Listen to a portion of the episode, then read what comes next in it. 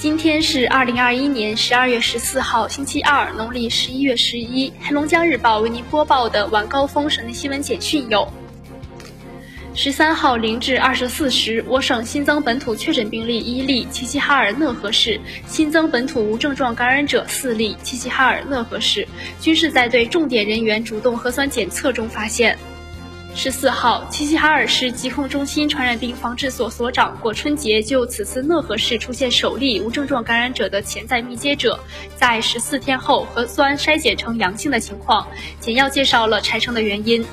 经流调溯源，初步判断感染来源为接触了新冠病毒污染的环境和物品，造成意外感染。具体感染来源待基因测序结果出来后进一步查证。十三号，讷河市开展第五轮全员核酸检测，共采集二十八万三千五百零六人，结果均为阴性。哈尔滨市疾病预防控制中心发布疫情防控提醒，请十一月二十八号以来到过陕西省西安市全域，十二月六号以来到过江苏省宜兴市全域，十一月二十八号以来到过齐齐哈尔市全域。以及有过其他中高风险地区旅居史，或者与最近公布的病例形成轨迹有过交集，特别是同时间去过相同地点或乘坐过同航班、同车次的来哈返哈的所有人员，在做好个人防护的前提下，立即向所在社区、村屯、工作单位、居住的宾馆报备，并配合执行疫情排查、核酸检测、医学观察等防控措施。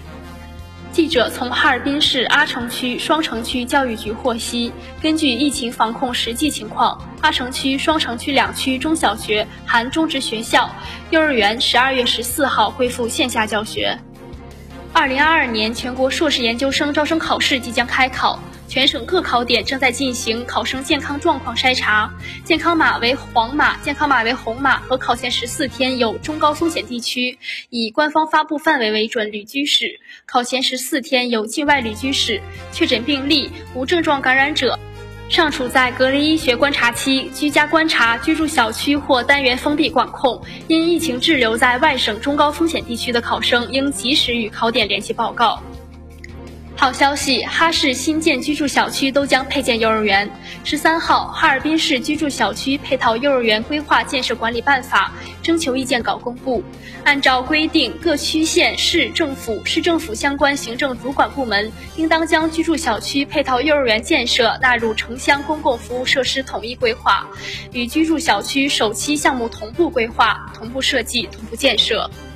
还没交供暖费的亲，抓紧时间了。按照黑龙江省城市供热条例和哈尔滨市城市供热办法的规定，热用户需在十二月三十一号前缴纳热费，逾期不交或拒不缴纳热费的，应按照合同约定支付违约金；逾期不交，每天按照总热费千分之一收取。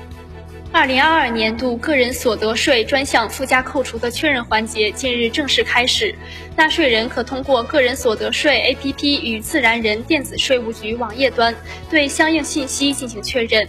个人所得税专项附加扣除是指个人所得税法规定的子女教育、继续教育、大病医疗、住房贷款利息或者住房租金、赡养老人等六项专项附加扣除。专项附加扣除的信息需要纳税人每年提交一次。一般来讲，二零二二年需享受专项附加扣除的纳税人，要在今年十二月对信息进行确认或修改。